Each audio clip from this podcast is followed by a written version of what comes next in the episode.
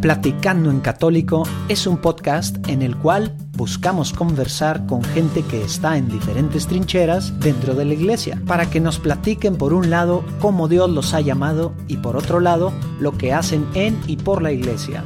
De esta forma esperamos conocer más a la iglesia de hoy en día, enriqueciéndonos de testimonios y dándonos ánimos para entender nuestra vocación y lugar en la iglesia, así como respetar, pero sobre todo amar más a nuestra madre iglesia. Ojo, estamos en este viaje juntos. Nosotros tenemos el micrófono, pero no estamos enseñándole a nadie, sino que nosotros simplemente hacemos las preguntas, ya que queremos conocer más sobre la iglesia. Si decimos alguna incoherencia, por favor háganoslo saber en nuestras redes sociales. Agradeceremos mucho sus consejos. Hey. Oiga, pues seguimos respondiendo al llamado que nos hizo nuestro señor arzobispo de Monterrey de platicar con matrimonios comprometidos. En este episodio tuvimos la dicha de platicar con Marta Edolfo. Padrísimo, nos cuesta cada quien su, su testimonio. Y luego nos platican juntos cómo empiezan básicamente pues sin Dios, su matrimonio y todas las broncas, alcoholismo, depresión, etcétera, etcétera. Y como, bueno, también los retos de tener eh, ciertos temas especiales con su primer hijo, al rato, al rato eh, van a saber de qué estoy hablando. Y Dios, pues al final los, los llama, les cambia completamente la vida, no solo los salva a ellos, sino que ahora los está usando tremendamente en la comunidad familia de Dios, donde están como misioneros permanentes dan pláticas, organizan retiros, no solo en Monterrey, sino en todo México y hasta en algunos lados de, México y de Estados Unidos. Sabemos que van a disfrutar mucho y yo creo que se van a nutrir espiritualmente esta plática tan padre. Van a ver que la disfrutamos muchísimo. Se pone muy buena la cosa. Eh, también quiero aprovechar por aquí para invitarlos a todos los que viven en Monterrey o cerquita para que este domingo 19 de mayo, año 2019, para los que nos escuchan después, para que se animen a correr 5 o 10 kilómetros por la mañana saliendo ahí de la catedral. Es una pequeña oportunidad que, no, pues, que tenemos no solo de hacer ejercicio, que nos ayuda al cuerpo, sino también de apoyar de una forma concreta. Pero lo que más a mí me, me gusta de este rollo es el vivir el ser iglesia.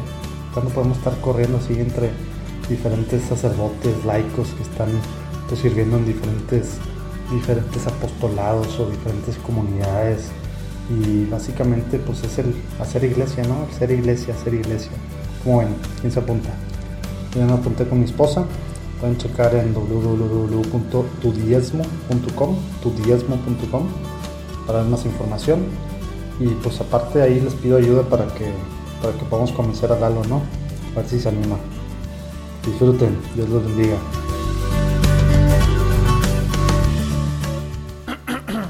Marta y Adolfo, pues muchas gracias por aceptar la invitación. Este, la verdad, eh, pues ahorita apenas nos están empezando a escuchar amigos, pero nos echamos ya un buen rato aquí de, plática muy buena. Les dije, ya, ya hay que empezar a grabar porque vamos a, desperdiciar plática muy auténtica, muy buena. Eh, pues bueno, empecemos por lo primero y lo más importante. Vamos a ponernos en presencia del Señor. Sí. Hombre, el Padre, el Hijo, el Espíritu Santo. Amén.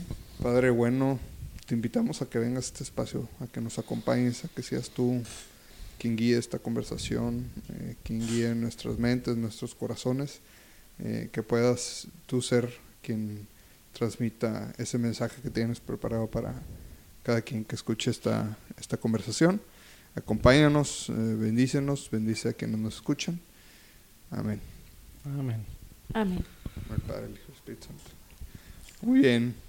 Oye, pues qué padre, se arrancó muy padre aquí la plática, se puso interesante y pues ya tuvimos que interrumpir para poder compartirla con ustedes que nos están escuchando.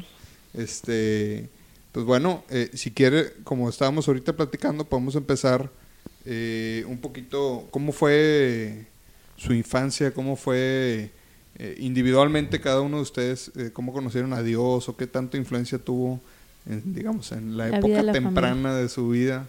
Eh, esta relación con Dios? Eh, ¿Hubo, no hubo, etcétera? Bueno, pues primeramente muchas gracias por la invitación. Gracias y como platicabas ahorita, empezamos hace ratito ya medio a conocernos muy sabroso, ¿verdad? Muy padre la plática. Este, pues bueno, Adolfo y yo estamos a punto, eh, ahora el día 8 de abril, de cumplir 25 años de casados. Felicidades. Gracias. Gracias. Y 35 de habernos conocido de novios. Así es que llevamos toda una vida juntos, ¿verdad? Y venimos pues de dos familias de acá del sur de Monterrey. Estamos acá en Monterrey, Nuevo León, México. Regios, acá pegaditos por, al por si cerro no a se la escucha silla. en la voz. Por si no se escucha la voz. Oye, siempre trato de no cantarle tanto, pero siempre se Pero me no sale, importa, ¿verdad? los de, los de afuera siempre dicen que cantamos. Que cantamos Aunque algo. según nosotros no. Aunque según nosotros no, pero bueno, de acá somos del norte. Oye, nos dicen, estuvo muy padre la canción. ¿Cuál canción? Bueno, la entrevista. la entrevista. Pero así estamos. Bueno, pues yo soy este hija de un matrimonio de aquí del- sur de Monterrey. Este, soy la mayor de cuatro hermanas, somos, fuimos cuatro mujeres. Este, y pues vengo de una familia de una mamá católica practicante. Este, ella a su vez viene de una familia en donde, este, como se dice, ¿verdad? Se, se enseñó la fe. Este, mi abuela ahorita actualmente tiene 96 años y sigue hablándonos del amor de Dios de una Wow. forma tremenda. Sí, no, mi abuelita es una maravilla. Y es la que nos trae en este caminar, gracias a que ella siempre pidió por su familia y sus generaciones. Bueno, pues el Señor escuchó su oración y ha rescatado una familia completa el Señor. Mi mamá viene de esa familia, mi papá viene de una familia en donde lo más importante era el dinero, la posición económica, las cosas de la iglesia eran para mujeres, para viejitas y no tenían importancia.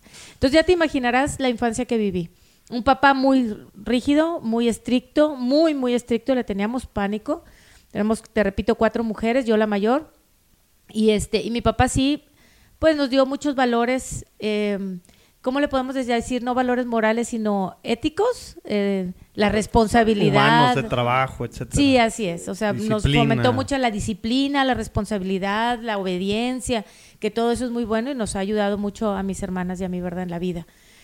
Este, pero nada que ver con la religión. Me acuerdo cuando vino el Papa Juan Pablo II aquí en la casa, este, cuando vino a Monterrey, yo tenía alrededor de nueve años, hubo un problemón tremendo, porque mi mamá quería verlo en la televisión, mi papá quiten eso, y bueno, mi papá en contra de la iglesia, en contra de los sacerdotes, entonces había un divorcio espiritual. ¿Y tu mamá cuando decías que ella estaba muy metida, iba a la iglesia seguido o estaba en algún grupo y tu papá Pues, nunca no, iba mi papá nada de nunca la le permitió, nunca le permitió meterse a cosas de la iglesia. Este, éramos de domingo nada más, íbamos a misa los domingos y era por cumplir porque era obligatorio, no porque conociéramos al Señor. Mi mamá sí rezábamos el rosario. Yo me acuerdo todos los meses de mayo pues había ofrecimiento de flores. Siempre estuvimos cerca de la iglesia por parte de mamá, por parte de papá no, ni por parte de su familia.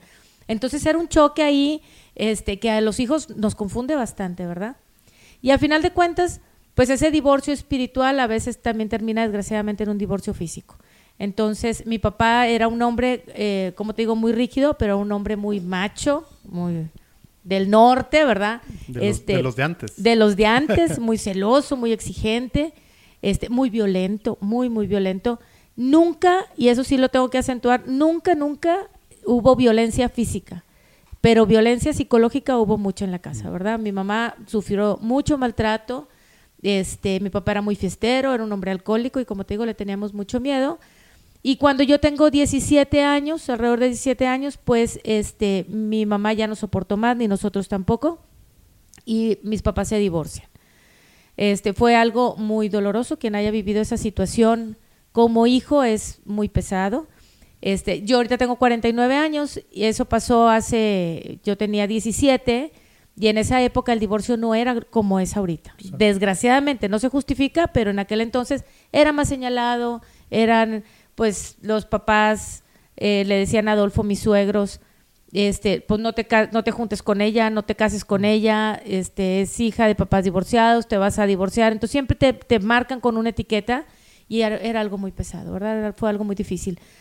De ser unas niñas que teníamos económicamente todo, nos quedamos sin nada. Hubo que dejar la preparatoria, hubo que ponerse a trabajar, hubo que empezar a ver en casa lo que era la carestía O sea, cuando... porque se separaron y tu papá ya no hubo ningún acercamiento con la familia. no, ninguno. O sea, mi papá, O sea, ni él dijo... Ni en apoyo económico, ni estar presencia física. No, nada. O sea, mi papá decía, si ustedes quieren seguir con la misma posición económica que tienen, dejen a tu mamá y vénganse conmigo. Y Ah. aquí no les va a pasar, no les va a faltar Ahí nada. entra el tema que dices del tema de la violencia psicológica. Sí, bueno, Sí, así es. No, Eso aparte, es parte de, ¿no? Sí. llegaba a la casa y, y- y, este, y pues todo el mundo, ay, ponte como que estás haciendo tarea, porque él llegaba a revisar el refrigerador, que estuviera todo lo que había comprado. Para él era su casa, su carro, su mandado en el refrigerador. O sea, era un hombre así. Este, Dios lo tiene ya en el cielo, mi padre, y, y este, yo a veces le pido perdón porque eh, yo lo amo con todo mi corazón y yo a mi papá ya lo perdoné de corazón por muchas cosas que vivimos. Este, pero yo siempre le digo, papá, el testimonio y lo que hemos vivido tiene que servir para otros. Así es que yo te pido que me perdones por utilizar la vida que llevamos, pero tiene que esto edificar. Sobre todo en una sociedad que estamos viviendo ahorita, en donde al día de ayer yo escuchaba a un sacerdote decir que ahorita Monterrey ocupa el segundo lugar en divorcios. Entonces, algo estamos haciendo mal. Y si este testimonio de lo que un padre lejos de Dios o cuando hay un divorcio espiritual sirve para alguien que nos esté escuchando, pues gloria a Dios. Yo sé que mi papá desde el cielo debe de sentirse gozoso, ¿verdad? Y, debe estar reconfortado su corazón en los brazos de Jesús al saber que todo mal, Dios, cuando lo pones en las manos del Señor, Dios saca un bien. Así transcurrió mi, mi infancia. Este, yo empecé con Adolfo de novia a los 14 años. Mi papá no lo quería porque eran los tremendos. Este, los Aldaña eran, híjole. Ok, a ver, pues hagamos entonces ahora Una pausa para una que- transición. Del otro ¿Y lado. quién era Adolfo a los 14 años? Bueno, pues mi nombre es Adolfo Saldaña, tengo también 49 años. Empezamos a los 14 años de novios, es decir, no la dejaban a ella porque inclusive usaba zapatitos bajitos y cosas así. Mi suegro no me podía ver porque, pues, ¿qué futuro puede tener un jovencito de 14 años en la sociedad del siglo, en la sociedad moderna? Pues se casa uno cuando termina su carrera, después de los 24, 26 años. Ahorita ya se usa a los 30, ¿verdad? Algo así es lo que la gente usa. Oye, Pero a ver, pero bueno, ¿tus intenciones eran casarse a los 14 o...? No, lo que pasa es que la verdad es que este tengo que confesarlo que pues me vio y se enamoró. tengo que confesar. En aquella época era muy normal que las niñas te mandaban decir a las jovencitas, mira, ella anda por ti. Así era, no sé cómo sea ahora, no, no sé cómo sea. Pero Lo no, bueno bueno, es que muy bien. Yo tuve, la- yo la tuve, de- de tuve una pequeña múltiples decepción. fuentes lo Sí. confirmaron. Una pequeña decepción y, y tengo que decirlo porque así pasó. Dije, mi próxima novia me voy a casar con ella. Y a lo mejor lo que proclama, ¿no? Como dicen por ahí, ¿no? O sea, si y me, si- si me vuelvo a emparejar es para... Sí, si llego a tener Ya, una novia más, yo me voy a casar con ella. Y Ya, así pasó. Y ok. son excepciones. Pues imagínate un jovencito de 13 años, ¿no? Que estuviste en un noviazgo de dos meses. ¿Sí o no? El que sabe, sabe. El que sabe, Ya, sabe. o sea, ya, ya sabías. En este momento me empiezo a sentir la suertuda de la sala. ¿eh? En mi caso sí es una fa- fue una familia, es una familia mis padres, este modelo, me refiero a cómo se llevan, mi mamá muy devota, mi papá totalmente fuera del mundo de la iglesia, inclusive llegó a niveles altos de la masonería.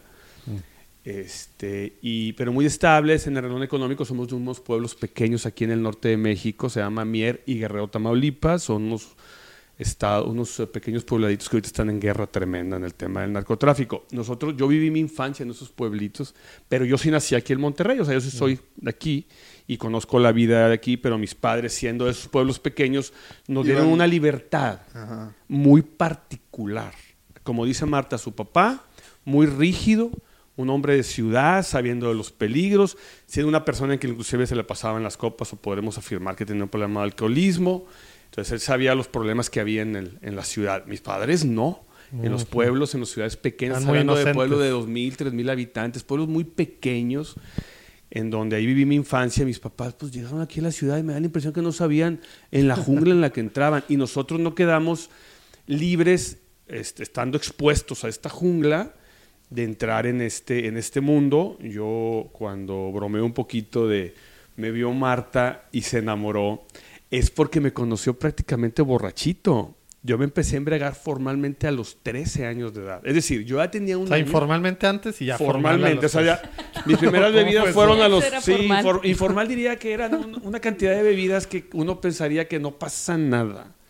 Ya a los 13, 14 ya era buscar la reunión. Eh, y si tú quieres, primero empieza esto como algo social Y después, primero de aceptación, si quiere, después es social. Oye, pero estamos hablando de los setentas. Estamos hablando de los 80, No, de 80, 80, y, de los, de los 80 85. Órale, o sea... 14 años, a los ocho- A los 14 años al 84, en el 84. 84. Pero fíjate lo tremendo que ella, cuando yo digo cuando me vio, se enamoró, es que me conoció tomando. Entonces, ella veía en él, en el jovencito, veía a su padre. Fíjate lo delicado de esto. Por eso hay un refrán mexicano que dice, las chivas van pa'l monte. Porque si ella sabía el problema del alcohol, pero hay que decirlo así entre paréntesis, ella tampoco sabía en el abismo en el que se estaba metiendo. Nos casamos a los 24 años y mira, es literal, como dicen ahora ¿verdad? los jovencitos, lit. Lit. Nos casamos 10 No me lo años después eso. porque No me soportó todo. Me soportó todo. eh. Mi mentalidad era de diversión.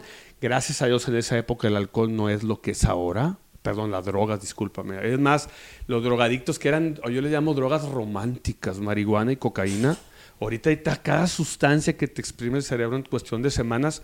En la época eran tachados. Esos siempre había en el barrio, ¿no? Uno, dos, un grupito de ocho, que por cierto, muy unidos y se juntaban y los veías y los saludabas. Pero eran un, gru- un gru- un grupito aparte. Entonces, gracias a Dios, eh, las drogas no fueron en mi vida lo que podría haber sido en esta época, ¿eh? porque débil, débil para, para la adicción, bueno, pues yo. Después de un noviazgo muy bonito de, de 10 años, nos casamos. Y el alcoholismo ya de los 14 años que empiezo con ella. A los 24 se había exponenciado, como se dice en el mundo entero. Es una enfermedad progresiva y mortal. Pero yo no sabía que estaba mal. Ahora, haciendo un paréntesis rápido, porque para mí es importante decírselo, hermanos. Cualquier persona que esté escuchando en el mundo entero. Yo tuve un encuentro con Cristo a los 30 años de edad. Yo a los 21 descubrí que tenía una enfermedad. A los 21 años, porque todavía a los 18, 19 y 20, pues si la vida así es, toda la gente que me rodeaba, toda se, se alcoholizaba, unos en una medida y otros en otra medida. ¿Verdad? Yo no puedo asegurar cuál era la mía, pero de los 21 años que me re- reflexioné, dije... A 21 algo- años era carrera ya. 21 ¿verdad? años en la carrera, yo decía, hey, algo está mal, esto no es normal, ya lo que le llamamos por ahí la cruda, la resaca, la consecuencia de la intoxicada al día, al día, al día siguiente se empieza de alguna forma a recrudecer y algo está mal en mi vida. Y yo con ella desde los 14 años y no tomaba.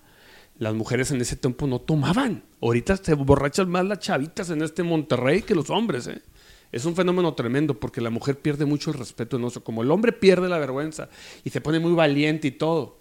A los 21 años descubro mi enfermedad y luché con ella hasta los 30 que tuve un encuentro personal con Cristo Jesús. Oye, y aquí en, en el Inter, o sea, platicas tú que estos 10 años, pues básicamente el noviazgo dices que eras alcohólico, ¿no? ¿Cómo vivías tú esa, esa etapa? O sea, ¿estabas consciente de eso? o Simplemente, pues era, era Adolfo, pues tomaba como todos los hombres tomaban. eh, No, fíjate que algo de lo que dijo tiene razón. O sea, yo la verdad lo vi y sí me enamoré de él. Es que era muy bonito, muy guapito. Sí, como los gatitos Como los gatitos chiquitos, chiquitos, todos son bonitos. No, sí, y este, no, yo viví el noviazgo de una forma difícil, difícil, pero yo estaba muy enamorada de Adolfo. Yo creo que más bien el Señor tenía un plan con nosotros Mm, ahí, porque había un lazo eh, impresionante, porque yo era muy celosa. Yo sé que muchas mujeres son celos, pero era, era un celo no a que anduviera con sus amigos, no a que saliera. Yo tenía un celo porque él estaba tomando, porque él tomaba. Yo sufría mucho por verlo tomado. Sin embargo, Adolfo era una persona muy divertida cuando tomaba. Siempre ha sido muy, muy introvertido. Entonces el alcohol le daba esa, esa valentía, lo hacía extrovertido, lo hacía súper divertido. Entonces yo veía en él algo opuesto a mi papá, porque mi papá tomaba y se ponía muy agresivo. Y Adolfo tomaba y se ponía Mm. Sí, a él muy, le hacía bien. muy romántico. Sí, tenía buena tú. tomada, ¿verdad? Eso era al principio. Pero después con los años, su tomada se fue haciendo tremendo. O sea, él agarraba siempre a alguien cuando tomaba, o sea, para, para burlarse, para hacer gracia, hacerle bullying o como se diga. Y antes era un amigo y ya cuando nos íbamos a casar o, recién, o ya recién casados, el punto de burla era yo. Entonces recibía muchas humillaciones, mucho maltrato nuevamente y yo sabía que iba a desencadenar esto en un divorcio. A mí me gustaría, aquí en este paréntesis del noviazgo, comentarte que, ahorita que te decía que Dios tenía algo entre, en- entre ceja y ceja con nosotros, para gloria de Dios. Cuando teníamos como unos 16 años, estábamos en la parroquia de Corpus Christi y había un padre que ahora en el retiro de sacerdotes lo acabo de ver y saludar, el padre Héctor Padilla, que el Señor lo tenga con bien en donde esté. Este, eh, él era un sacerdote muy joven en ese entonces. Iba a entrar a misa de siete, era de noche. Y Adolfo y yo lo detuvimos y le pedimos que si nos confesaba. Entonces el padre confiesa a Adolfo, me confiesa a mí, y después le pedimos que si nos da una bendición. Entonces Adolfo y yo nos tomamos de la mano y el padre nos da una bendición. Y cuando nos estaba bendiciendo, pasó una paloma blanca en la noche. Fíjate, pasó una paloma blanca y se puso encima de nosotros a volar. Nos llamó mucho la atención. Pocas veces platicamos esto. Este, y el padre, la verdad es que te lo traigo bien reciente porque acabo de ver al padre Héctor y pues fue algo que, a- que a los tres te hizo nos- recordar todo. Sí. Y el padre nos dijo, ustedes van a estar muchos años juntos y van a hacer grandes cosas juntos. Mm. Fíjate. Y ha pasado el tiempo y ahorita seguiremos platicando cómo el Señor nos ha tomado y ha transformado nuestra vida, pero si no nos hemos encontrado con el Señor, nuestra historia hubiera sido to- totalmente distinta, totalmente diferente. Oye, aprovechando que eh, estás ahorita platicando, eh, Marta, ¿nos pudieras platicar en esto que nos ha platicado ahorita Adolfo? Veamos ahora hacia ti.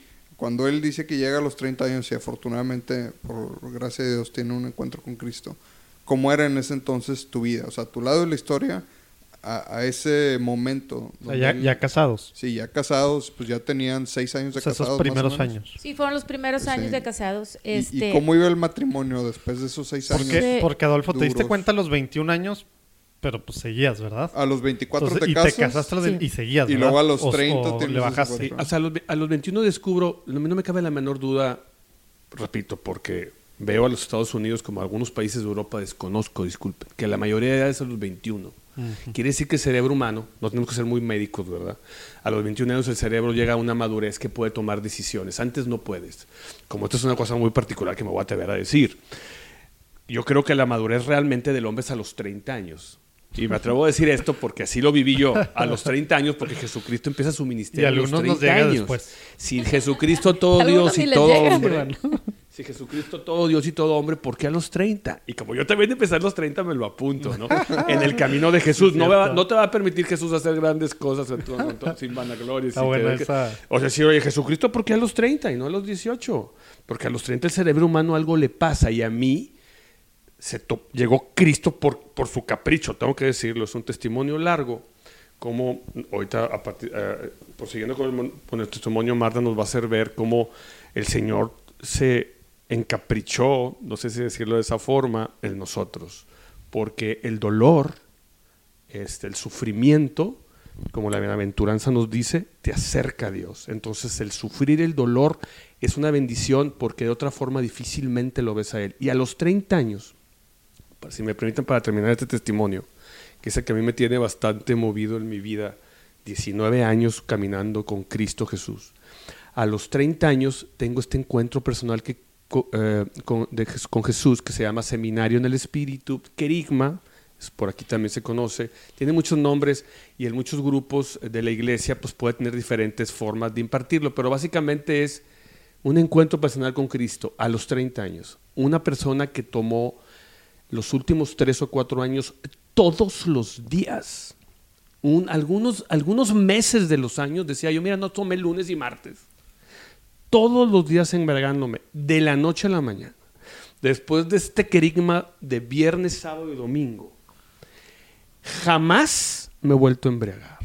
Sin necesidad de terapias, doctores, medicamentos, instituciones, de la noche a la mañana, mi hermano.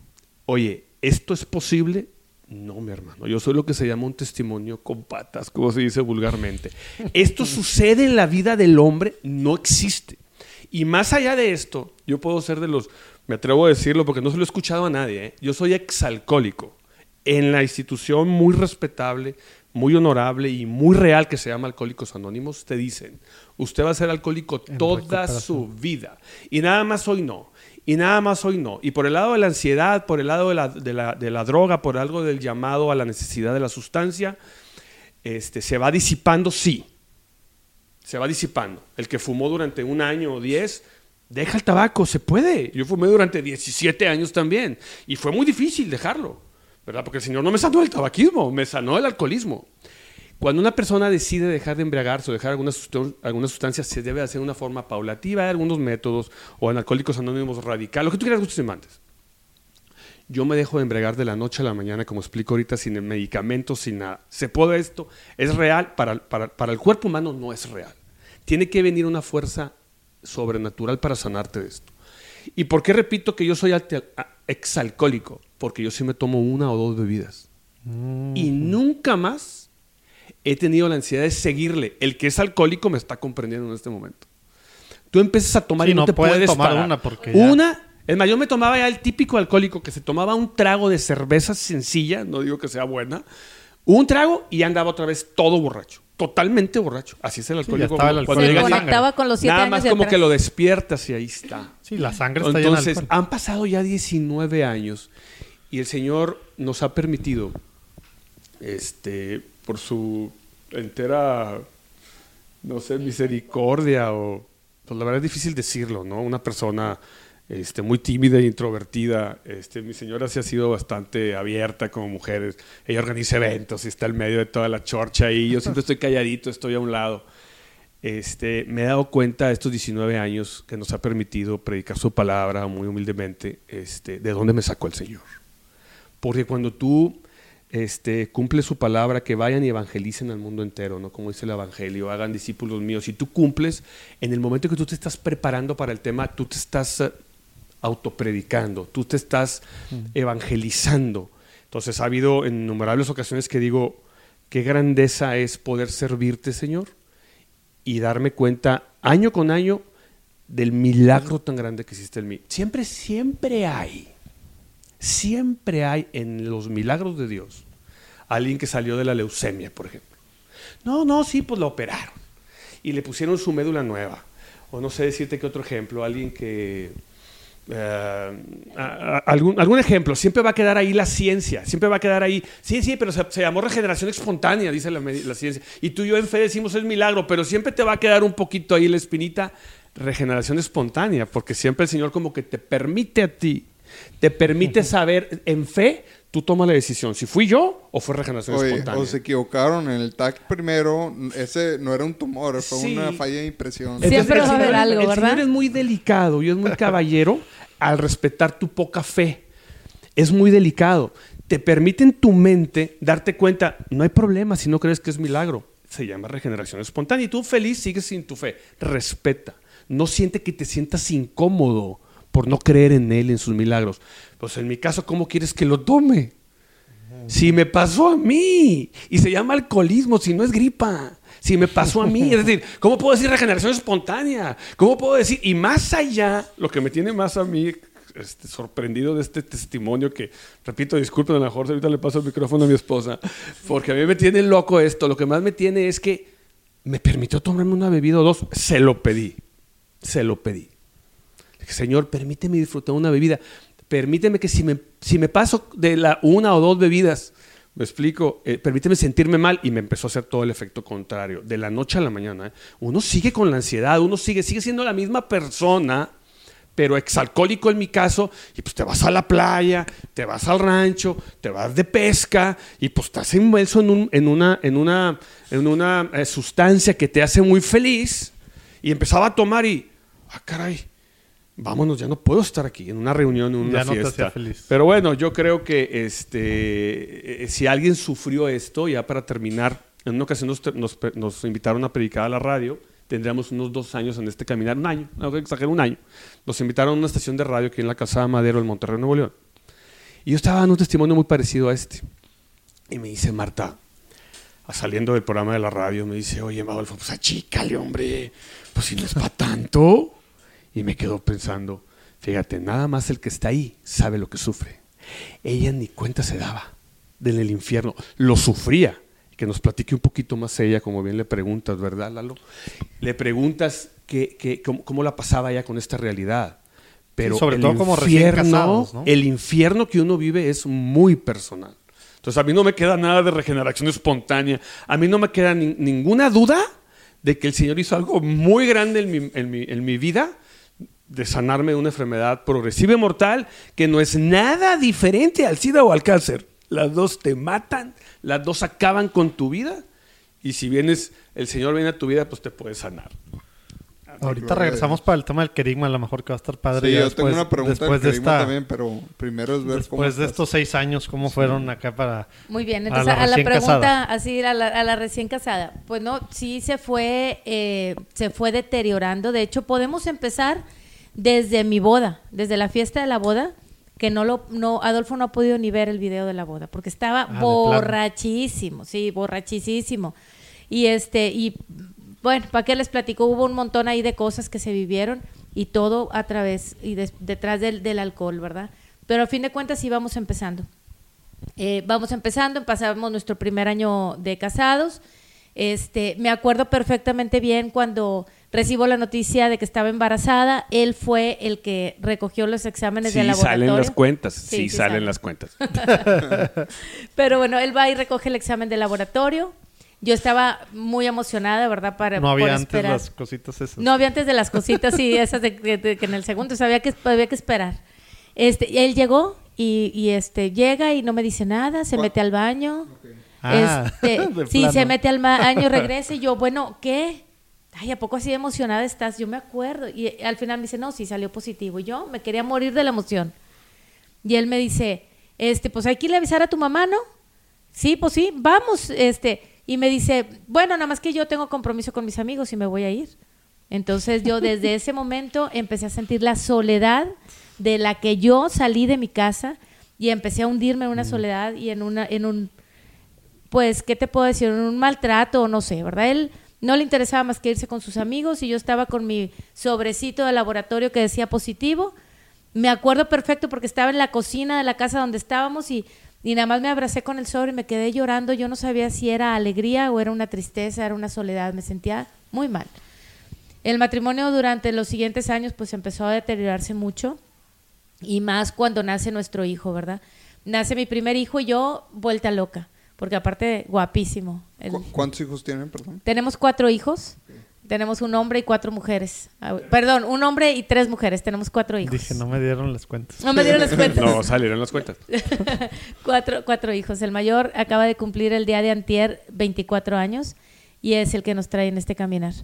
Este, nace Adolfo. Saludos, Adolfo. Saludos a Adolfillo, que nos va a estar escuchando, es el regalo más grande de Dios. Mis, mis cuatro hijos han sido un regalo de Dios.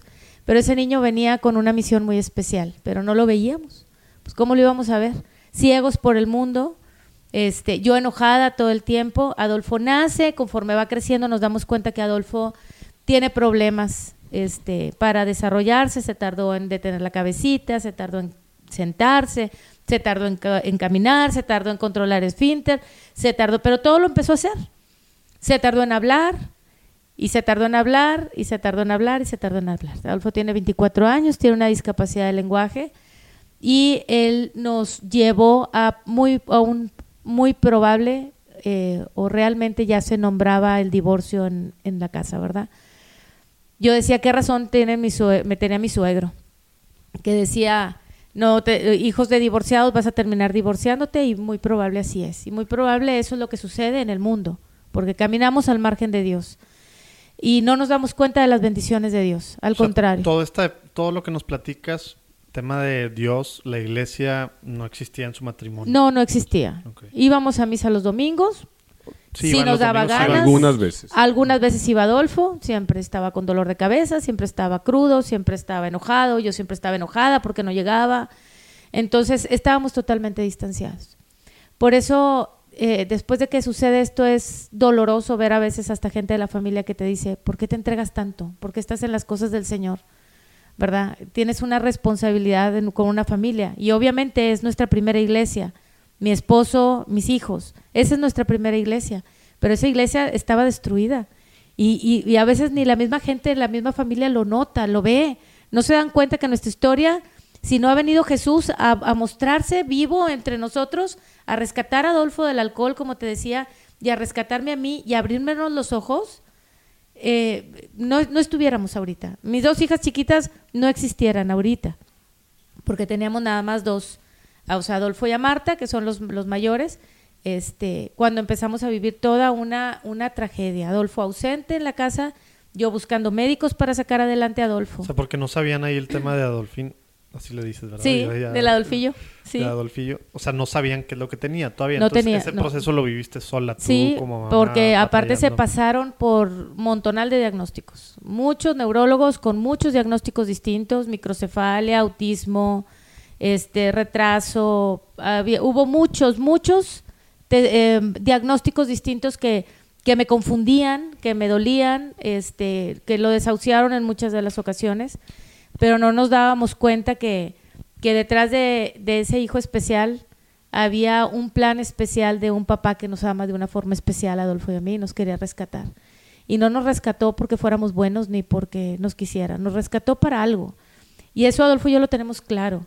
Y atrás de eso, Adolfo y yo hemos, perdón, que te que, espérame, me toca. atrás de eso hemos recibido mucha persecución, desde la familia hasta los amigos, hasta la, misma gente, nos dejaron nuestros amigos, este, nos criticaron en la familia, pero dentro de, dentro de este plan de amor de Dios nos dimos cuenta que éramos papás de hijos de un hijo especial.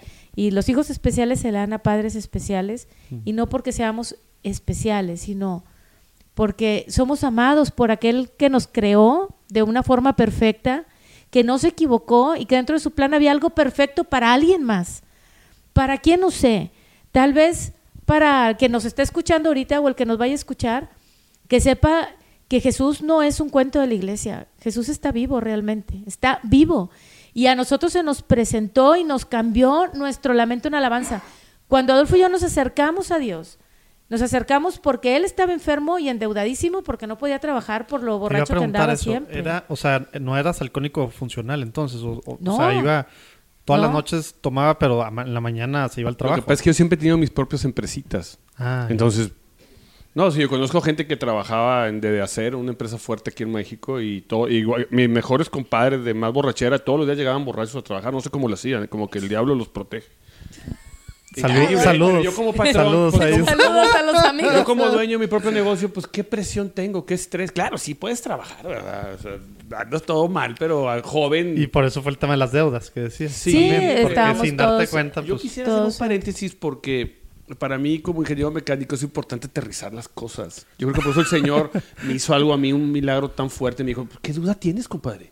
Sigue hablando tú con alcohólicos, sigue viendo cómo el mundo se está muriendo en esta, en esa sustancia legal, ¿verdad? A nivel, este, es decir, la peor droga a nivel eh, Organización Mundial de la Salud. Por encima de todas está el alcohol, como la más dañina en todos los aspectos. Y es legal. Entonces, a mí es aterrizarme las cosas para yo creer, ese soy yo. Entonces, el Señor me daba muchas pruebas de su presencia, no de sentimientos, sino de fe. O sea, mi fe es porque tengo pruebas muy fuertes. Y nada más siguiendo con la platiquita de Marta, porque la mujer es de mucho corazoncito y lo da todo por un hecho, y yo como hombre no. Cuando ella habla de que llega nuestro hijo especial y tiene que tener algún propósito y algo tenemos que hacer aquí, yo no lo veo exactamente de esa forma. Yo tengo muy presente, ustedes acuérdense, todos los que están escuchando, nosotros cuatro que estamos aquí, recuerden los momentos de su vida en donde algo queda como una foto en el cerebro de cierta, cierta situación, cierta circunstancia que puede ser traumática, o puede ser un momento muy feliz de tu vida, o puede ser algo que por algún motivo se queda ahí en la mente. Yo y Marta éramos totalmente paganos, entendiendo como paganos, paganos fuera del campo, gente que no conoce, ¿verdad? Totalmente fuera del camino, verdad y vida que es Jesucristo, totalmente paganos. Pero tengo muy presente que Adolfito, cuando, bebía, cuando veía a los un- uno, dos, tres años, pues no caminaba él, estaba, estaba es decir, se retrasó un poquito, de hecho fue muy rápido, o sea, él si todos los niños caminaban al año y medio, caminaban los dos, o sea, pero esos meses se nos hicieron eternos, X. Tengo muy presente cómo, le- cómo, él, cómo el niño se regocijaba en la, imi- en, la, en la imagen religiosa. No sé si nos puedes compartir un poquito de esto, Marta, porque cuando ya llegas a la vida espiritual vas entendiendo ese tipo de, de, de, de, de Todo lo, va- realidades. todo lo vas guardando. O sea, ahorita lo que te platicaba yo del padre Héctor que hizo oración por nosotros. La paloma, por ejemplo. ¿Qué importancia tiene una paloma mensajera que la tenían en una en una azotea, porque así pasó. Sé que no- de noche no viajan las palomas. No sé si alguien conozca un poquito de esto, Ah, pero yo tengo no entendido que no. Pero no es tanto que la paloma pasó. El tema es que se te quedó grabado y volteaste para arriba. Y el Señor toma una postal o una foto en ese momento. Se te quedó ya. Y después llega Cristo a tu vida y sacas del buzón tantos momentos tan grandes que Dios te dio y dices, Adolfito no es un hijo enfermo, es un ángel enviado por Dios. Pero ¿cómo lo compruebas, Adolfo? A mí me lo mostró Dios. A mí me lo enseñó él, sin hablar de que la mamá salió de la depresión, del casino, del divorcio, al papá lo sacó del alcoholismo, de la quiebra económica absoluta y total, y has- ha entrado gente a través de este humilde matrimonio al camino del Señor a través de él, invaluable e incalculable. Los ángeles llegan de esa manera, los ángeles no hablan. Tú dilo. Tú dilo. Ahora. Ahora, ¿cómo lo dijo? Tú dilo. Sí, en el mundo, mi alcoholismo tenía una razón. Cuando Dios te manda un castigo, por decirlo así. Para mí no había Dios, no había un castigo. La negación mía, siempre, el hombre se niega más que la mujer. O sea, yo toda mi vida, creo que el diagnóstico nos lo acaban de dar hace un par de años, real, después de 60 doctores. ¿verdad? La negación así es. Pero en el mundo tienes una excusa para rebelarte, para correr, para poder verle al sapo lo que es en realidad, porque una mujer en depresión es un sapo, no te le puedes acercar. Entonces, es una situación así de, a ver, Marta, se me fue la idea, se me fue la idea. Después de que me dijo sapo. Es que la mujer en depresión es un sapo, ¿eh? No, y no porque sea que- mi esposa y estoy enamorado, pero me la quisieron quitar todos mis amigos, esta preciosura. No porque sea mi mujer y estoy enamorado. Todos mis amigos me la quisieron quitar. Entonces, hoy recién casado, 24, 25 años, pues no sé, digo, como los gatitos chiquitos. Estás preciosa, mi esposa, preciosa. Ya mejor Pero, el micrófono. repito, repito, oye, en depresión, la mujer más hermosa es horrible. Y la depresión llega, es real. ¿eh? Sí, porque estás en el mundo. Estamos hablando de la depresión al margen de Dios, no la depresión Pero tal empezó como casada enfermedad. o ya que después del nacimiento. No, empezó después del nacimiento. Yo creo que fue ya un conjunto de cosas que me hicieron tronar, que me hicieron explotar y más que todo el mundo en el que estás metido, en el qué dirá la gente. O sea, ¿qué van a decir de Adolfo y Marta si en la prepa les da- nos daban el premio a la pareja modelo porque porque andábamos siempre juntos. Entonces siempre estábamos juntos, siempre andábamos para todos lados, hacíamos tareas, salíamos este 10 años de novios, pues imagínate. Y luego de repente fuimos los, híjole, pobre Adolfo y Marta, mira lo que les pasó. Entonces empieza a haber una presión social, empieza a haber una presión de impotencia, de decir, este, y luego se empiezan a cerrar todos los los caminos, no te los aceptan en las escuelas, este, siempre estás señalado, siempre estás comparando, ¿verdad? Este, tenemos un sobrino que es exactamente de la misma edad y, y pues todo el otro normal es un pues, joven normal y este niño, entonces empieza a haber mucha presión de ese entonces y al margen de Dios es horrible. Y, y que hay veces que nosotros, como parte de la sociedad, lo hacemos inconscientemente, ¿verdad? O sea, a veces de gente claro. que quieres y que te quiere y que te estima, pero Claro. A veces se nos sale, ¿no? O sea, como que Sí, claro. la ola del mundo a veces, pues la vamos navegando todos sin darnos cuenta, ¿no? Lo que pasa es que el mundo ahí está. Sí. El, el- el mundo interno que traemos adentro con nuestra tragedia y con todo lo que vivimos es, de- es algo muy personal, ¿verdad? Por eso también la conversión es algo muy personal, el llamado de Dios y el escucharlo es algo muy personal. Entonces, bueno, pues para seguir así un poquito, eh, pues llega Adolfo, no lo vemos como un mensajero del Señor y pues nuestro matrimonio iba totalmente a la quiebra. Este, mi suegra, fíjate que le mandamos un saludo también a mi suegra, fue la que nos enseñó el camino de Dios en, eh, a través de este querigma y si quieres entramos un poquito a ver lo que es eso, pero nos invita a un retiro. Un O sea, pero querigma eso es era un a los retiro. seis años ya de casados. A los seis años ya de casados. a su segunda hija. Ya teníamos a nuestra segunda hija Obvia- chiquita. obviamente el mundo te permite el método anticonceptivo fuera de la iglesia. Por eso no teníamos más hijos. Porque ella le preguntaba a los sacerdotes, ¿cómo le hago? Pues ella estuvo buscando la respuesta. Yo estuve No. respuesta a una aceptación a que me dejaran a mí cuidarme con un método anticonceptivo de los No que el válido, mundo no permitido. permitido por la iglesia. Que ahora después lo entiendes, ¿verdad? Yo decía, no, hombre, pues no me dejan porque ¿qué me van a venir a mantener aquí a los niños o qué? Son muchos. Oye, entonces eh, llega eh, y, a ver, yo soy X persona, que en este caso sabemos que fue tu mamá, Llego con Adolfo, alcohólico, 30 años, y digo, te voy a invitar a un retiro. ¿Qué- Mira, amoladísimos, amoladísimos. Nosotros tuvimos la dicha de, este, de, de pasearnos mucho. Nuestra luna de miel fue de un mes. Imagínate, pues era patroncillo y era un negocio familiar, pues lo manejaban mis padres y yo andaba de rol. Un mes de luna de miel. Y llegamos y mi suegro nos llevó. uf, seguimos viajando, ¿no? Entonces tuvimos oportunidad de hacer mucho. Entonces, este. Cuando. Ay, se me fue la idea. ¿Qué me preguntaste, perdón? De, de que te invitan a, A la un invitación al retiro. Ah, retiro. entonces, la economía empieza a caer porque pues el alcoholismo y no sé, pues la, un México, hombre, como dice, eh, siempre me dijeron las vacas chicas y la- las vacas gordas y las vacas flacas. ¿Nunca escuchaban ustedes la expresión las vacas flacas y las vacas gordas? Yo nunca he visto las gordas, porque estás en México. Y yo no sé si fue el alcoholismo, que no lo dudo.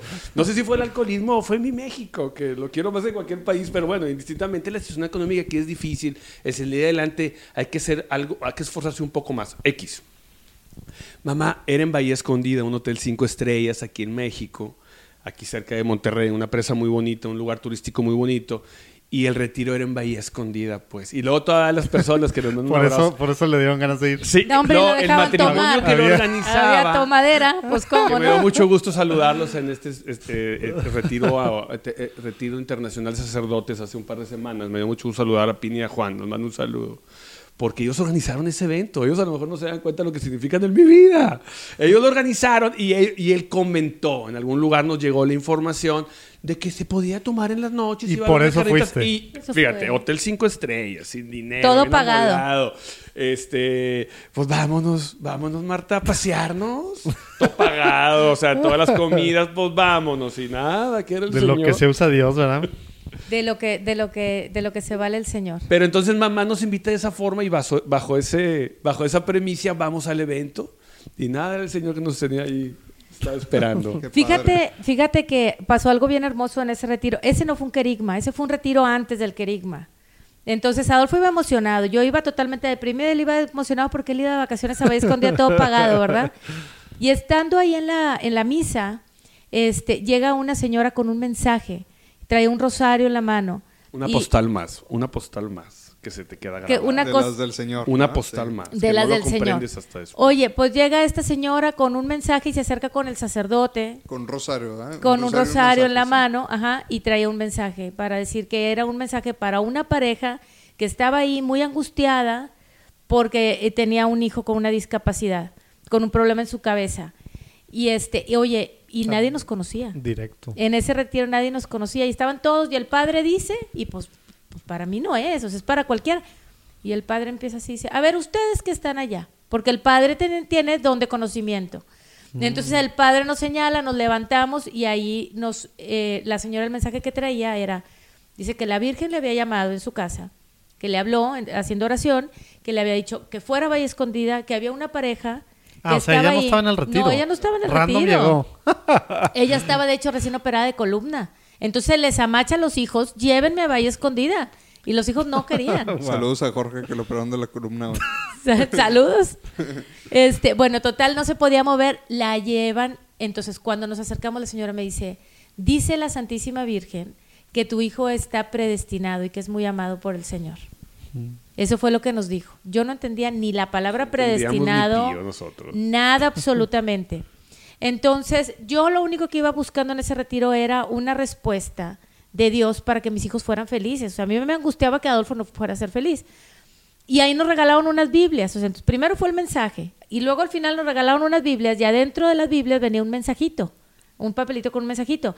Entonces lo abrí y el mensajito que me tocó a mí era, decía, yo te aseguro que tus hijos crecerán con gran felicidad. Y yo hasta ahorita yo me aferro a esa promesa. Yo me aferro a esa promesa que el Señor me dio. Regresamos del retiro muy bonito y todo, pero al final un retiro este más, volvimos a enrolarnos en el mundo. Y Oye, como al tú mes sí ibas a las pláticas y demás o te lo pasaste en la, en la, en la bebida? Pues era, era- era- como no nos conocía nadie, pues ahí estabas sentadito, pero estabas más en el negocio. Ah, ¿verdad? que dijeras, tú estaba ahí metido, pero algo escuchas, el Señor. La palabra de Dios como espada. Oye, perdón, filos. antes de, que- de lo que vas a decir, ¿quién lo organizaba ese retiro? Porque dices que ahora te tocaste a, topaste a Pini Juan. Ellos. Pero Ese es matrimonio. como- o sea, es un grupo era de un algo. grupo, era, ellos pertenecían a un grupo que, que coordinaba el padre Rodolfo Villarreal, que estaba antes en el URO. Ok. Este, y pues no, invitaron a mi cuñada ¿Y como padre que era un socialito. Sí, El padre que el dices padre del- que estaba ahí era el padre Del Rodolfo. don de conocimiento. Ujú. Ok.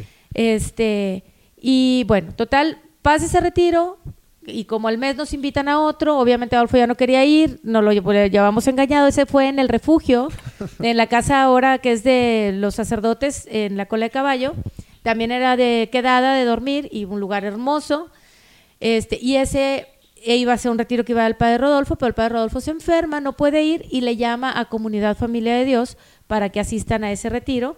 Y ahí es como nosotros nos incrustamos a Comunidad Familia de Dios. Ese ya era el querigma. Ese ya. era Ese ya era el querigma. Entonces, pues llegamos con que qué era el querigma, ¿verdad? Pues bueno, pues es un retiro, nos salimos de las cosas del mundo para escuchar pláticas sobre el amor de Dios, sobre el pecado, sobre que no importa lo que hagamos hecho en nuestra vida, que Jesús nos ama y que, que hay un propósito, ¿verdad? Predicado La por verdad- laicos, predicado por laicos, dando testimonios. Yo cuando los vi a los señores arriba predicando, a Roberto Galarza, no sé si lo ubiques, a Javier, jo- jóvenes que están, bueno, ya todos son, estamos cincuentones, Jóvenes de su edad. Sí, jóvenes, jóvenes de nuestra edad. viendo tu misma realidad. Para ti, para mí es difícil ubicarnos con un sacerdote. Que bueno fuera que tuviéramos ese don, ¿verdad? De poder ubicarnos y irnos al seminario. Pero ya casado, echado a perder la vida, lo último que quieres saber es qué hace un sacerdote de su vida con tantos problemas que tienes. Pero yo al ver a Comunidad Familia de Dios predicada por laicos y impartiendo este seminario Kerigma, Encuentro con Cristo, ¿verdad? Este, me quedé flechado totalmente. Y dije, dentro de mí, yo quiero hacer lo que ellos O sea, hacen. lo primero que te abrió, digamos, la mente así poner atención fue eso, que eran laicos. Mira, me la pasé de noche, entre que ibas y, ven- y también había cervezas. En la También Había noche. alcohol en la noche, me Eh, acuerdo. esos, esos retiros Eso- están buenos. Están buenos. este, total, yo me acuerdo que me, me llamó tanto su ministerio, su apostolado, que yo quiero hacer lo que tú haces y el Señor me lo cumplió. Pero bueno, antes, en, en- el transcurso así de que entramos al querigma, empezamos a vivir el querigma, yo, los dos con el corazón este, muy abierto para recibir el mensaje del Señor, este, eh, eh, empieza la oración de fusión del Espíritu Santo, yo caigo en descanso en el Espíritu, Adolfo no, ¿Sabías lo que era eso? Digo, ya sé que te explican. no, en la fíjate plática de que, antes te explican un fíjate que poquito yo ya de había los- tenido una experiencia Ah, sola este, de eso en la iglesia de Nuestra Señora de Lourdes. Mi mamá entró al ministerio, de- al, al grupo de renovación y mi mamá estaba, yo la fui a recoger de unas pláticas, yo me quedaba atrás en la iglesia porque a mí me daba, qué pena que me vean en este grupo de gente gritando y alabando Sí, y haciendo cosas con vel- raras. con velo. Entonces yo iba a recoger a mamá, no llegaba, yo le pitaba afuera, no me quería meter a la iglesia y este y como se tardaba me bajé y estaban en una oración pidiendo fusión del Espíritu Santo y yo me quedé en la banca de atrás parada viendo a tanta gente haciendo el ridículo adelante y en eso que el Señor me toca y caigo en descanso en el Espíritu yo sola y O sea, atrás. tú sin buscarlo, sin, sin estar Nada. allá, nadie Esa fue mi primera manos, experiencia. nada. nada, Ellos estaban adelante, yo estaba en la iglesia ¿Cuántos mero años atrás. tenías ahí? Pues ya estaba casada, tenía 29. Ah, ok. O sea, un año antes un año de que antes. tuviéramos Sí, el querigma. O dos sí, años unos antes dos del años querigma. antes, unos a mí me platicaba, me platicó eso, imagínate que decía yo. No, deja tú, Cuando ya la o sea, la perdimos. experiencia que tuve. O sea, yo oí muchos bebitos cantar, yo oía bebés cantar y reírse con un canto hermoso que en mi vida voy a olvidar. Y veía muchos flachazos de luz. Me levanté y yo no podía ni hablar, o sea, fue una experiencia, ahí fue mi primera experiencia. Después viene este querigma que tenemos, tengo la misma experiencia, pero luego me asusto porque veo que le imponen las manos a Adolfo.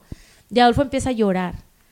Pero eran ríos lo que lloraba. Lloré lloré, no podía parar de llorar. Entonces yo me asusté. ¿Qué le pasó?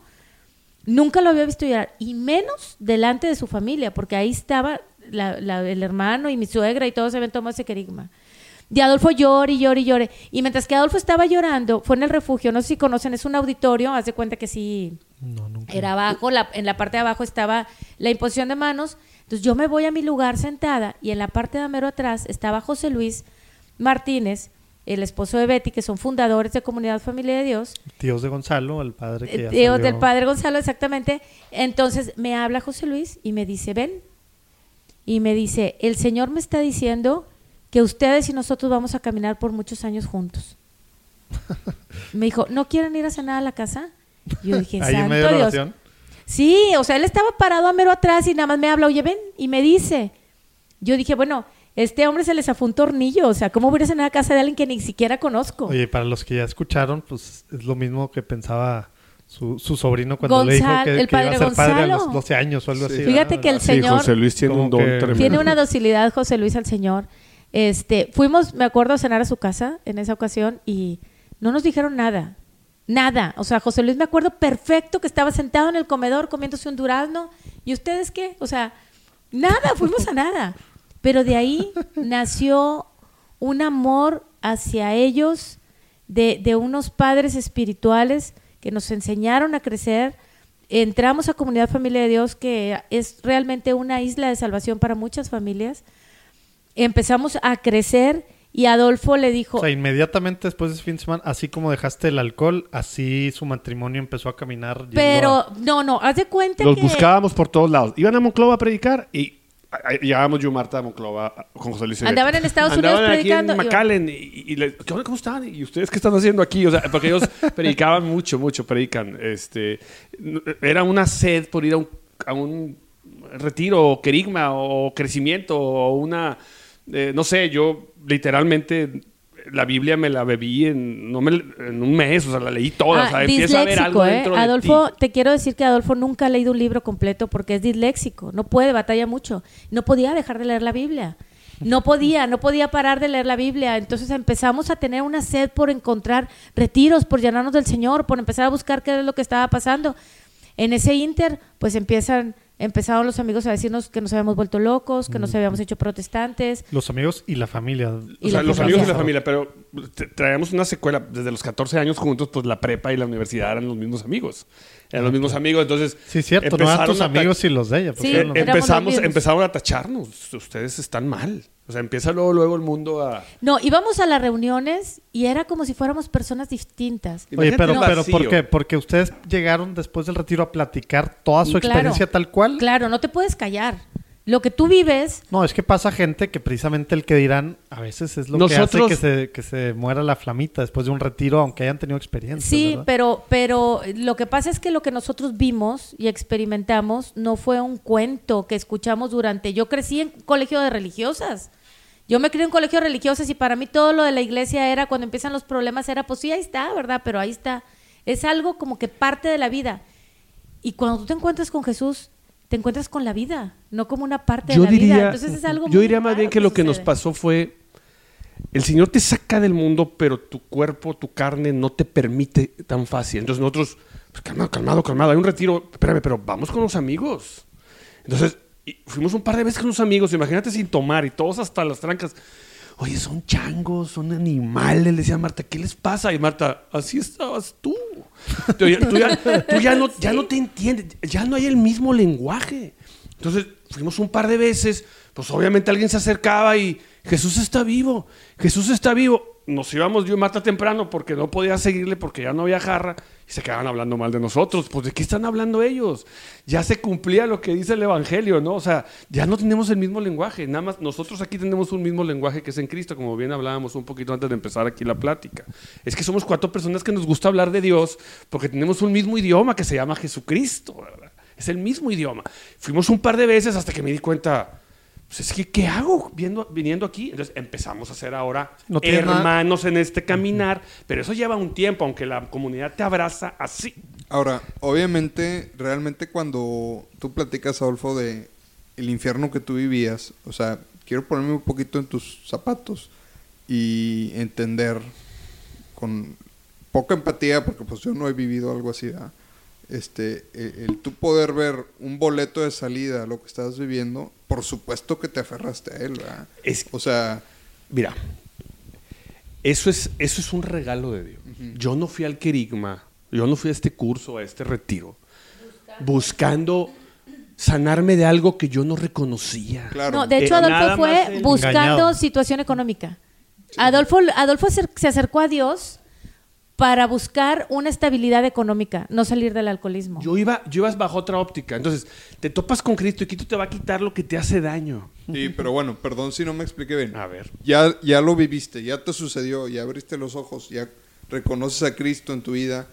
ves el milagro que hizo, pues de tonto regresas Claro. al- a, No a- se a lo que te tenía esclavizado. No se puede, no es, se- es a lo que quiero decir. Aparte que no tienes nada en común con estas personas y no con la comunidad nueva. O sea, es, es a lo que es- quieres es cuidar, cuidar con celo tu gracia, tu fe, tu matrimonio. Tu gracia. Ajá, o sea, esa, esa es la palabra, tu gracia. Porque la ley, los diez mandamientos, la ley es para transgredirse. O sea, no deseará a la mujer de su prójimo. Eso no se puede. Tiene que ser una ley para no desear a la mujer de tu prójimo. O lo voy a decir más bien como es, no deseará al varón de su al varón de su prójima. Porque el hombre llega hasta donde la mujer quiere. Entonces, si tú lees la ley, la ley es imposible de cumplir. Tú vives en la carne, donde necesitas un Dios que te diga, no se emborrache, no se emborrache. Pues me confieso. Te emborrachas, te confiesas. Yo ese pecado jamás lo confesé porque yo no estaba haciéndole mal a nadie, imagínate. Toda la gente, papá, mis tíos, mi hermano, mis primos, todos mis amigos suegro. tomaban. Mi suegro, todos tomaban. O sea, esa era la vida, era una vida, existía otra vida. Entonces, cuando llega Jesucristo a tu vida, empiezas a vivir, como bien lo dices, ¿verdad? Lalo? bajo la gracia, y ahora sí, ya no necesito tomar. No necesito que me lo prohíba. Yo no necesito ver a la otra, ver a las mujeres con malos deseos. ¿Me explico? Porque ya el Espíritu Santo te hace ver que para qué. Yo no necesito robar porque sé que eso es malo. Y antes robaba uno pensando que era sacar ventaja y eres mejor, ¿verdad? En el fisco, llámale como tú quieras, ¿no? No sé si respondo tu pregunta. Sí. El tema es que cuando Jesucristo viene y te auxilia, pero es algo, es un regalo de Dios. Sí. O sea, es decir, la fe es un regalo de Dios. Oye, La y, conversión es lo que uno hace. y relacionado a esta parte, digo, dices que se volvieron como stalkers acá de, de José Luis y este, y Betty, pero la parte, digo, hay, hay muchos, o entiendo yo que hay muchos retiros en los que se van a dar estos seminarios bien el Espíritu, son en Cristo, querigmas, etcétera, y gente pues se emociona, etcétera.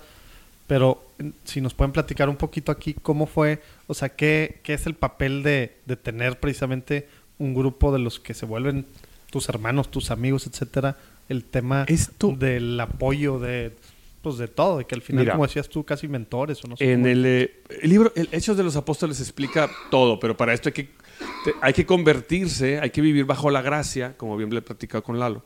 Hay que vivir bajo la gracia para uno poder tener esta sed y leer Hechos de los Apóstoles y saber qué es lo que hay que hacer. Y ya Jesucristo en el Evangelio nos habla de permanecer y perseverar. ¿Qué es lo que hay que hacer?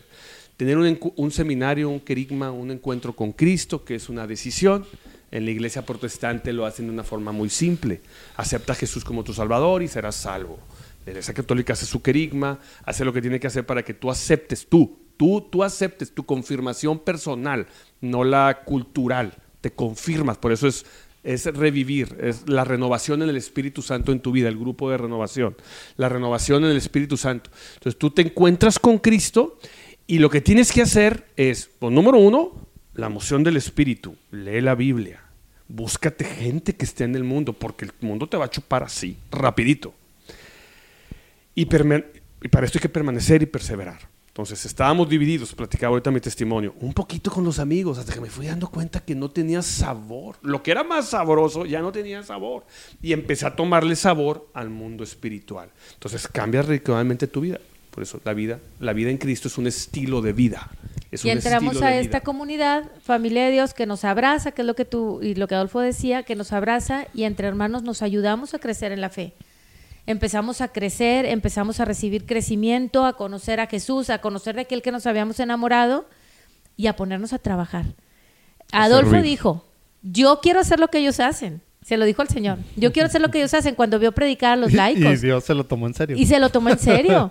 Entonces es un testimonio tremendo porque le cambió la cerveza por un micrófono. Y el Señor Sí, nos el- ha permitido... El micrófono es lo que lo hace ya no ser introvertido. Por, Eh, lo ya que te veo. diste cuenta. Ahora A mí, no me sacas un- a mí no me sacas una palabra fuera. Sí. Eh, No, eso es un Adolfo testimonio es vida, ¿eh? callado. Yo soy muy call- callado. Adolfo es callado, callado, callado, pero darle un micrófono, no, está peor. Este es que este, de- este viene de los apóstoles que decían, parece que andan borrachos.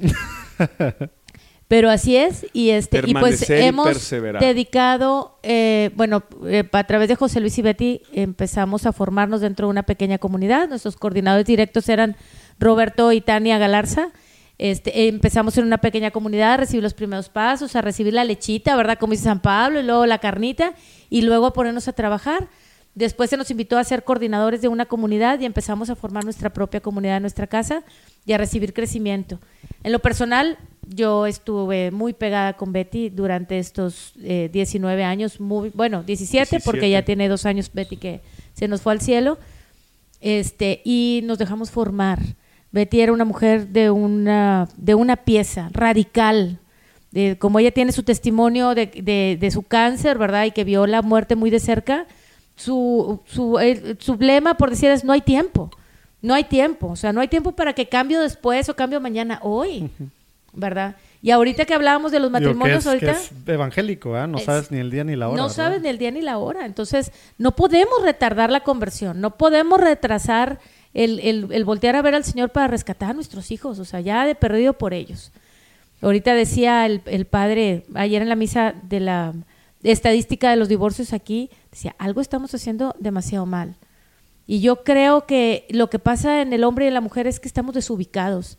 Tenemos que tomarnos esa pastillita de Ubicatex y decirte, tienes 30 años, eres un hombre casado, eres una mujer casada, tienes 40, ubícate donde estás. Queremos seguir, teniendo 17 y es imposible. Tenemos hijos adolescentes, no podemos ser adolescentes. Tenemos que ser papás formadores y no solamente formadores de una educación de preparatoria, carrera, eh, que no es malo, ¿verdad? Maestría y doctorado sino tenemos que formarlos en la fe y en los valores. Estamos muy, muy pobres en eso. Entonces, urge, urge. Y yo creo que el Señor eso fue lo que puso en nuestro corazón. Tuvo que rescatar a Adolfo del alcoholismo, a mí de la depresión, y utilizar el ángel más hermoso que tenía en el cielo para dárnoslo a nosotros, para podernos dar cuenta que todo es posible para el Señor. Hemos perdido muchas cosas en este trayecto, muchas cosas, pero el Señor nos ha permitido darnos cuenta del por qué pasan las cosas. Hemos perdido amigos, hemos perdido este casa, perdimos, teníamos, la casa en la que nos casamos era nuestra y, y por una tontería de una deuda súper pequeña se perdió. Hemos perdido muchas cosas, pero a lo largo del permanecer en el camino del Señor y perseverar, nos hemos da- dado cuenta de por qué el Señor nos ha sacado de ahí. Me y operaron nos a la niña, hace dos años me operaron a una niña por una operación de dos millones de pesos. Está relacionada con el DIF, está relacionado con... uh, El Christus Muguerza. el Christus Muguerza. Y la única manera, el motivo por la cual nos dieron a nosotros ese espacio, por decirlo de alguna forma, es porque vivíamos en Guadalupe. Vivíamos nosotros en Monterrey, vendimos la casa porque estábamos endeudados. Nos vamos a vivir a Guadalupe y me regalan la operación. Le digo, oye Marta, ¿no- ¿esto es una coincidencia o qué es esto? Hay un milagro del ¿O Señor. qué es Hay un esto? testimonio es un muy testimonio bello. muy bonito, pero Se hasta que que, no lo ves en los ojos de la fe dices, oye, yo hubiera pagado los dos millones, sí, a lo mejor, pero hice muy buen negocio viniéndome a vivir aquí al- a Guadalupe, porque tenía que ser este municipio. Y es un testimonio largo que en su oportunidad lo podemos dar con mucho gusto. Pero Marta, llega, llega, el, llega el testimonio, llega, ves, ves- ves las, ves las circunstancias de la vida cuando Cristo mueve tu vida y no hay error. Es que ya cambia, ¿no? Ya cuando traes este chip. abiertos esos ojos espirituales, pues Dios te permite ver cómo siempre ha estado ahí a tu lado, ¿no? Y hay muchas cosas que a veces nos pasan en la vida y para alguien más pudiera ser una casualidad, pero para ti, que tú lo viviste y tú sabías en qué estabas pensando en ese momento y cómo sucedieron las cosas, yo creo que es claro que es un milagro, o sea, pero Claro. pues bueno, es mi milagro. No, y, no lo demás. malo en el momento resulta que es algo bueno a lo mejor Así mañana, ¿verdad? Sí. Es maravilloso. Pues, no somos- ya Porque no- Dios lo nunca más volvimos a hacer lo mismo. La mujer y su casa es la mujer y su casa. La esposa y su casa es la, es la esposa y su casa. Y pues ya lo volvemos, eh, estamos luchando por ya tener nuestra casa y lo que tú quieras. Pero de entrada tú dices, oye, ¿por qué no pensar que las cosas sucedieron así? Y él No, me dice, no. Adolfo, es que tú no eres bueno para los negocios. Bueno, está bien, pues que el Señor me arregle las operaciones Así de me- mis oye, hijos, ¿verdad? Es que así me hizo, sí. Así me dice. No, este caminar ha sido maravilloso. Fíjate que este caminar en el Señor es como cuando a una persona que le van a revisar el corazón le ponen los chuponcitos esos y que está en monitor. Para pip, arriba, pip, para pip, abajo. pip, pip, ¿verdad? Para arriba y para abajo. Y nuestro matrimonio antes estaba pip, estaba muerto. Entonces eh, nos encontramos con el Señor y nuestro caminar ha sido de altas y bajas y altas y bajas. Y así va a Pero ser. estamos vivos. Hasta que nos moramos. Así va a ser hasta que nos muramos. Y la trampita, la trampita, todo es para bien de los que aman a Dios. Y todo es todo. Hoy me va bien, gloria a Dios. Para el mundo, me va mal, gloria a Dios. El Señor tiene su propósito. Y bajo este abandono de los, del abrazo de Jesús, la vida es tan cómoda. ¿Y sin haber vacas flacas en México? Dime, sin haber vacas gordas en México, gloria a Dios, gloria a Dios, vámonos, Sí, vamos a seguir. Y más Gloria ahora Dios, que vienen buenos años. Oigan, pues nos encantaría seguir platicando, Marta y Adolfo, de, Muchas gracias. de la comunidad de Dios y también Sí, de otros sí, temas sí. que Dios lo está usando mucho con el tema de expresiones carismáticas y el retiro internacional Yo- sacerdotal. y- oye, hay que Yo comprometer que de una vez a después en unos tendremos que seis, ocho invitarlos. mesecitos a hacer una segunda. Sí, Cuando claro. Este, claro, sí, encantados. ya que tengamos nuestro estudio. Yo tengo que decirles, Aquí está Bruto. a mí me gustaría decirles, porque esa fue la de una mujer Ah, santa. no es para cortar, eh, todavía falta una Sí. sección. Falta la sección polémica. Una, una mujer santa, este, que la tiene el Señor en su gloria, Betty. Este, yo llegué, a- llegué- he llegado y llegué en aquel tiempo, ¿no? Cuando me topé con ella, digo, amo mucho a mi, corna- a mi coordinador José Luis, que ahora, ahorita está, está al frente de la comunidad Familia de Dios, junto con otros seis vicecoordinadores, que nosotros formamos parte de ese grupo de vicecoordinadores de esta comunidad. Pero llegó un momento en que dije, si no lo dice la palabra de Dios, lo dice Betty. De lo tremendo profeta de mujer. No, no, no, no, no, no. y- y- y para mí José Luis es la voz del trueno. José Luis dice, te vas al seminario, te vas a ir al seminario. ¿eh? Así es José Luis. Entonces, la voz del trueno, ese hombre es, es- es Aquí enorme. Yo siempre llegué, llegué- llegué a decir, es que ellos, ellos creen que trabajan para Dios. Porque tremendo. Y yo, eh, Martita y yo, queremos copiarlos en lo siguiente. Ahorita que tú me decías, nos vemos en seis meses o en ocho meses. Ellos siempre dijeron, somos misioneros permanentes. Mi esposa y un servidor somos misioneros permanentes. Tú me hablaste, oye, vamos a ir. Yo estoy vuelto loco por estar aquí hablando de Jesús. Estoy vuelto loco. Oye, y si así hay que para hacer... gloria de Dios nos han invitado a varios lugares a, a compartir. Hace que el mes pasado estuvimos ahí en California predicando la Ah, palabra pues de con el padre Gonzalo. Ahí estuvimos Con el padre, con- él de alguna forma ahí nos invitó. este, A ver, ahí va una pregunta buena para echarnos una medallita aquí. ¿A cuántos, cuántos podcasts han hecho? Ah, no, este es Sí, el ¿verdad? primero. Sí, Este es el Gloria primero. Gloria a Dios. Este es el primero. Y luego, ¿por qué no? Digo, A ver si no te cancelan el programa. Oye, nosotros mismos lo producimos, entonces. sí, ah, bueno, muy bien. Este, No, somos es- predicadores permanentes. Para nosotros no es, no es Lalo y, y José Manuel, este, Exactamente, es sí, Jesús. es Jesús, que sí. esta obra tiene que ser de él. Y sí, es que yo lo he visto, ¿eh? Yo he tocado.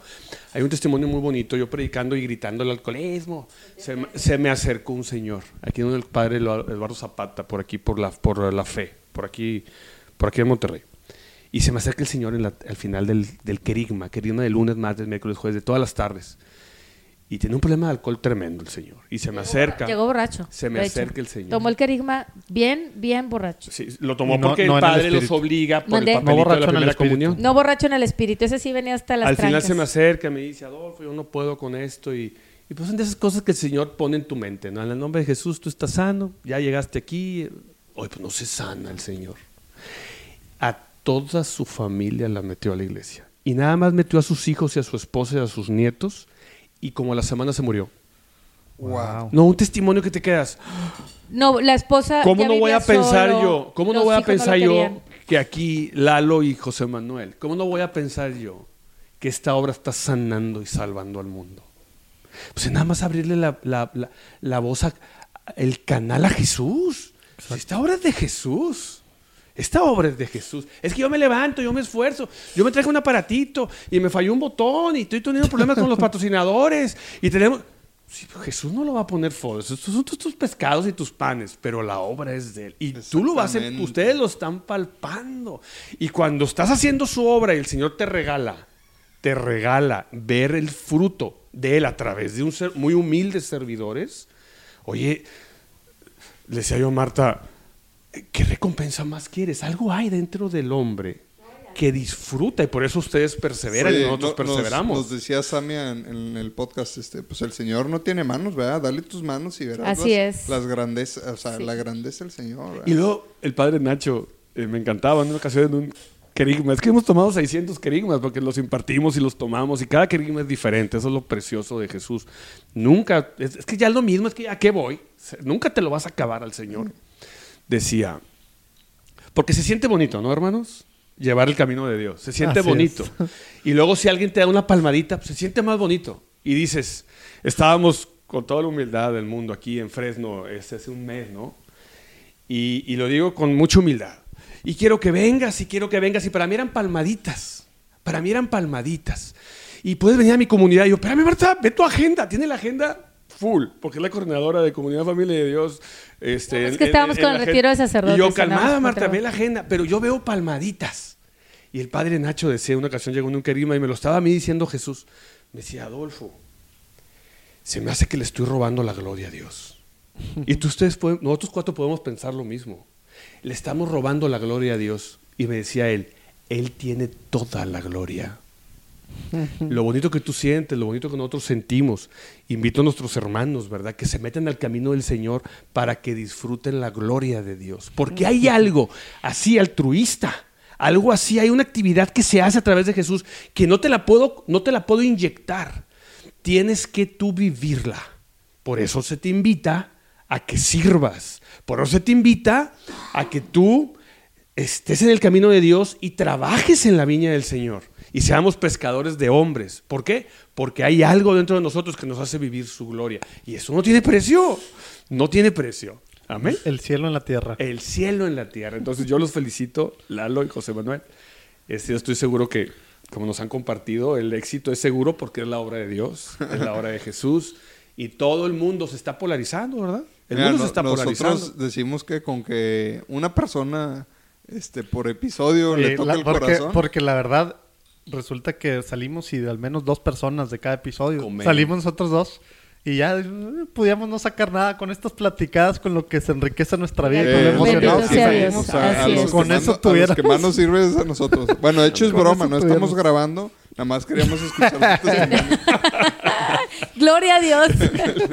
Yo iba a mandar Es saludos muy a mis hijos. Es muy bonito. Yo, la verdad es que estamos para servirles. Eh, repito, es una actividad que yo sé que es Jesús. Entonces, qué bonito es este, decir eh, que Jesús eh, nos está tomando en cuenta a todos nosotros. Gloria a Dios. Gloria a Muy Dios. bien. Pues pasemos a la polémica sección de preguntas de, eh, rápidas. O sea, aquí es este contestar a bote pronto, si no se vale pensarle Una. Con una detector de mentiras. No, Ah, una oración así tal Sí. cual. Ok. No, son preguntas, yo digo polémicas nomás para asustarlos. ok.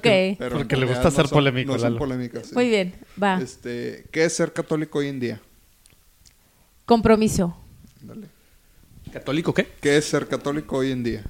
Es que no tiene. ¿India? Hoy, Hoy en día. ¿A qué es ser católico hoy en día? Es una respuesta, una Polarizado. palabra. Polarizado. El mundo polarizado. Híjole, vamos a ver cómo le hacen para que esta sea rápido. Pero cómo, digo, nos platic- ya no nos platicaron de sus dos últimas hijas, ¿no? Pero ¿cómo le hacen o cómo recomiendan hacerle para coadyuvar a que sus hijos conozcan a Dios y decidan seguirlo? Con el testimonio. Tus palabras convencen, el testimonio arrastra. El No sirve de nada que le diga a tu hijo no tomes, si tú tomas.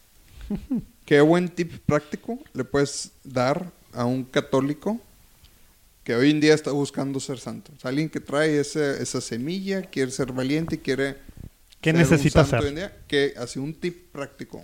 Que, que, no se separe de los sacramentos Dale, y del rosario. la vida sacramental. Que forme comunidad. Ándale. Qué bueno que estamos Ese teniendo doble. baluarte este, tan importante. Súper amarrado. Oye, esta es se- separada, aunque se puede confundir con la anterior, pero ¿qué necesitamos hacer como iglesia hoy en día en México? Nosotros, ¿no? O sea, una, una cosa que como iglesia, que iglesia pues somos todos, ¿verdad? A veces se piensa que es la, la jerarquía eclesiástica, ¿verdad? La mayoría de la iglesia somos laicos. ¿Qué necesitamos hacer como iglesia? ¿Qué nos falta hacer como iglesia en México? Ser misioneros valientes. Misionero. Misionero. Lu- Luz.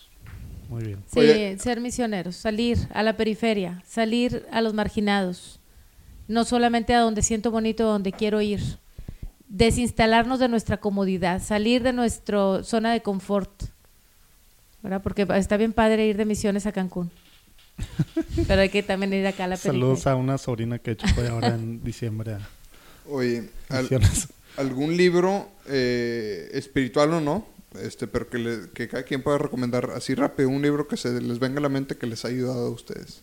Jesús está vivo, Ok. del padre Emiliano Tardif. Ok, ahí lo vamos a poner en las notas. Un clásico. Sí, un Pe- clásico. Pepe Prado es mi maestro.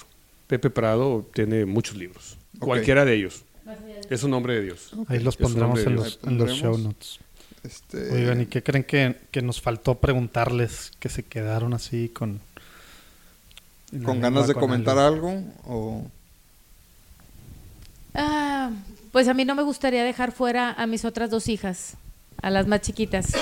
Este, siempre Dios te habla. Cuando tú te encuentras con el Señor, te quedas como si te quitara una venda de los ojos y siempre estás muy, muy atenta, muy perceptible a, a las cosas.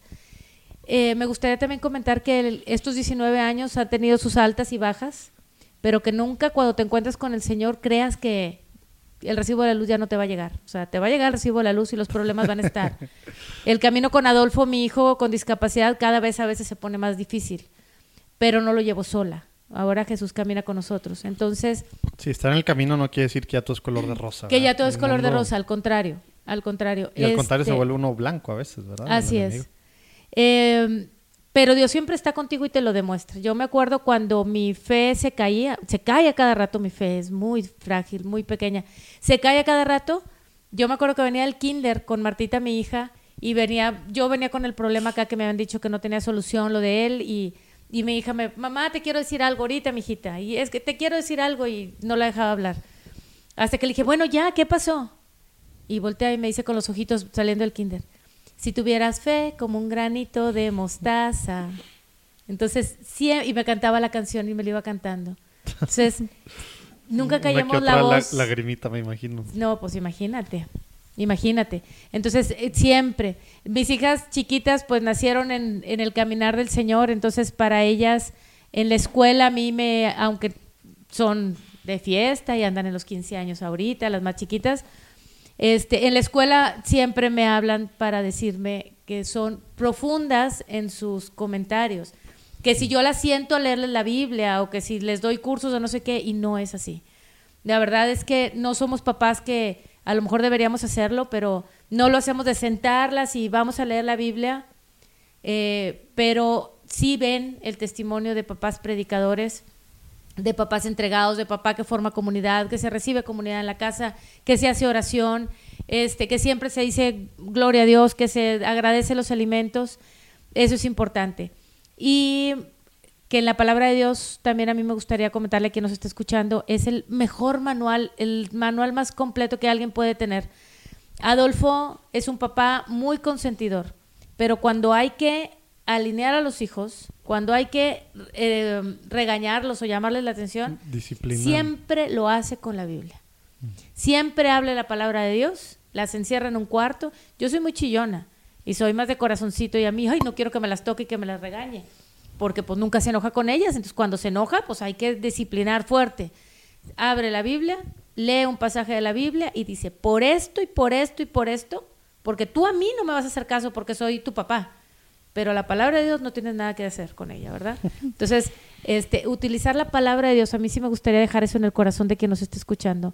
La palabra de Dios es el libro por excelencia, es no es un libro, perdón, es, es la, palabra de Dios, es Dios hablándonos. Viva, aparte, ¿no? Ajá. Palabra viva el Señor. Oye, y, y bueno, aquí como en los seguros, no los vamos a dejar irse sin que nos den dos recomendaciones de dos personas que ustedes creen que valga la pena que traigamos a este espacio.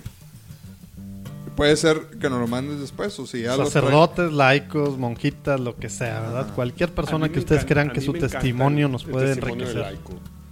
Sí, de- porque la comunidad, Claro. no somos los únicos misioneros permanentes. Claro. Hay muchos matrimonios tremendos este, y también laicos, digo, consagrados. Híjole, pues va a tener que ser dos de cada quien. Ándale. Ah, está bien. Digo, se puede más, ¿verdad? si quieren, Sí, ¿verdad? Bueno, yo creo que ya lo tienen invitado a nuestro coordinador fundador, a José Luis Martínez. Está, sí, se, se zafó la semana antepasada ya en el retiro, pero Sí, creo Pero que, creo que complicado. escuché que ya estaba, sí, ahorita anda afuera. Este, él es, pues, es un testimonio muy grande eh, de como fundador Salvador, que ha hecho esta comunidad familiar de Dios que ha salvado a tantas familias. Este, tenemos a nuestro coordinador directo que fue Roberto Galarza Itania. Este, él es un gran predicador también y su esposa un tiene una entrega, es un testimonio de vida este, grande. Este, híjole, Claudia, mi hermana. Rolando. Rolando y Claro Claudia. Que sí. Nosotros les... Pero hay, bueno, hay, Claro hay- que sí, hay, hay gente que quiere servir al Señor. sí. Muy bien.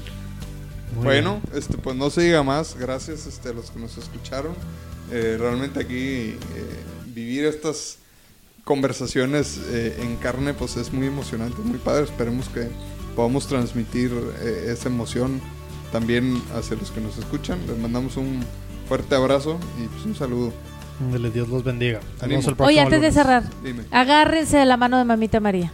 Ándale. No hay, no hay mejor camino para llegar a Jesús que de la mano de nuestra Madre Santísima. El rosario es la mejor arma que tenemos para cualquier, para cualquier cosa.